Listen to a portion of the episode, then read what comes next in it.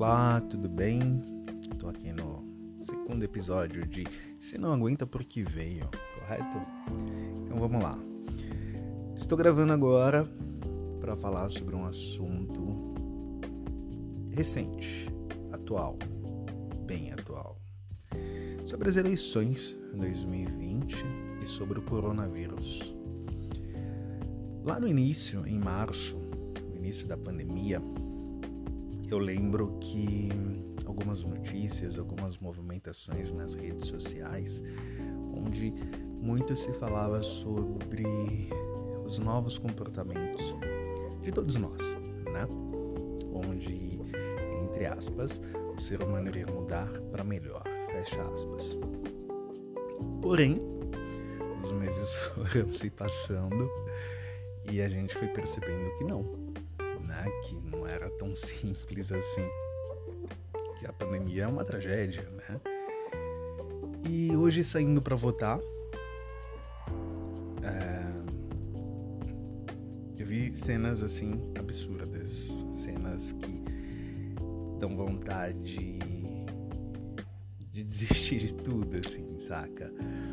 É... Muita aglomeração, não já não houvesse aglomerações antes de hoje, porém tava absurdo assim, tá? Em todos os lugares, por onde passava de carro até chegar no colégio para voltar, é, muitas aglomerações, bares, restaurantes lotados, as pessoas bêbadas, eu vi várias pessoas bêbadas dentro do carro, fora do carro, botecos e o, outra coisa, muita sujeira santinho no chão, em todos os lugares, sabe? E é triste, assim, tipo. É, é triste, sabe? Olhando aquelas cenas. Tipo, meu, se tivesse um botão hoje para apertar e cancelar o planeta para começar um novo, eu apertaria. E lógico, né? Se me dessem esse poder de apertar esse botão é sério, assim, na hora eu lembro que eu falei assim, é, voltem os, os dinossauros, porque é difícil, é difícil. E você não percebe, né? Uma coisa muito bacana também, fiz uma observação na hora, assim, que logo quando veio a pandemia, em março, e já anunciou, né, que ia fechar tudo no mundo todo, enfim, é, houve aquela procura absurda por álcool em gel, onde você não encontrava álcool em gel, tanto que a gente conseguiu comprar aqui em casa um pote de 5 litros que a gente achou numa loja que vende produtos de limpeza. Porque não tinha mais em supermercado, não tinha é, em farmácia, não tinha. Tá? Eu lembro que eu rodei uh, os lugares que, se poderia encontrar em Mariporã, que é onde eu moro, Caieiras e Franco da Rocha. Não tinha.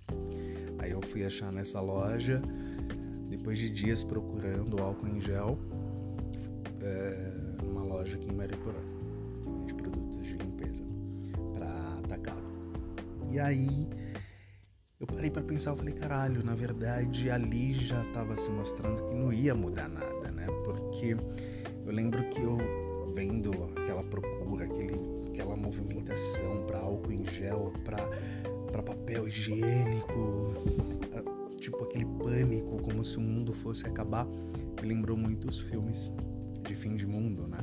Onde o mundo está acabando e as pessoas começam a saquear mercados, saquear casa, as casas umas das outras pensando apenas no delas, né?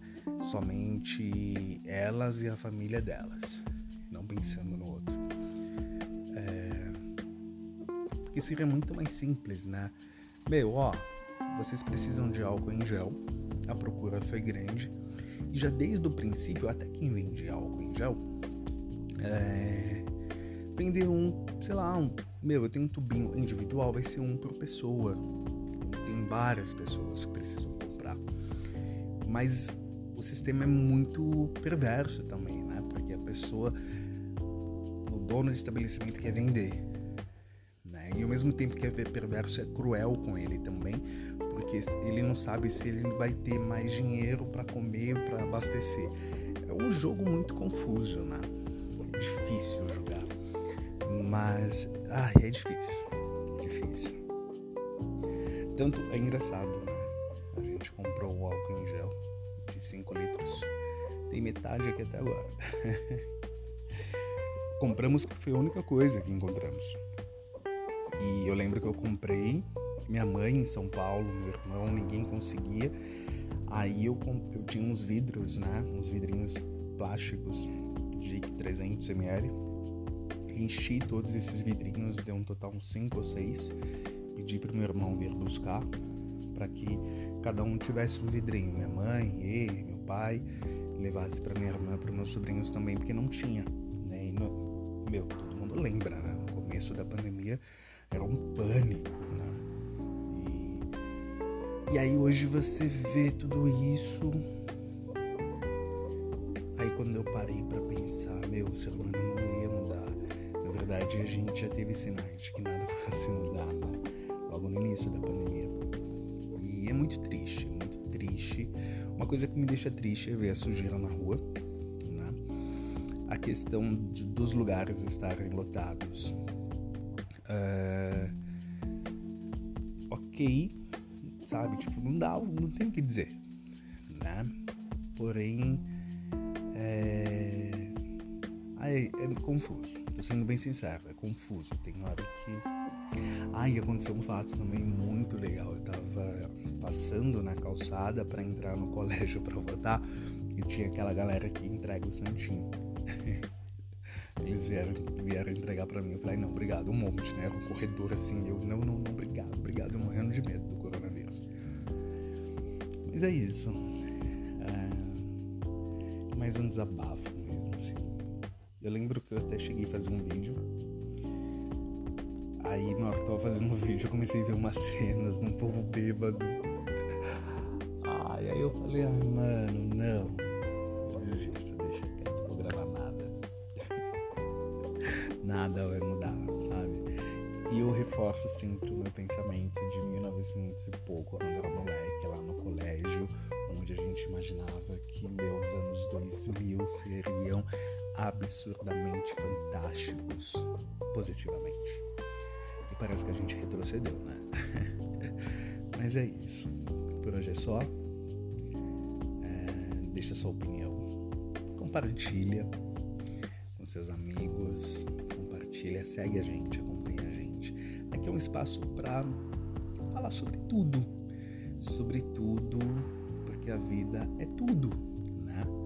Amanhã eu quero postar aqui para vocês é, uma observação minha particular dentro da minha vivência como um rapaz que viveu, nasceu no berço evangélico, viveu anos na igreja evangélica, que hoje é candomblessista e que está vendo todo esse retorno da André Surak. E eu quero falar sobre isso. É... Eu sinto aquela dor que ela sente. Amanhã eu explico melhor, tá bom? Fiquem com Deus. Que o Orixá os abençoe.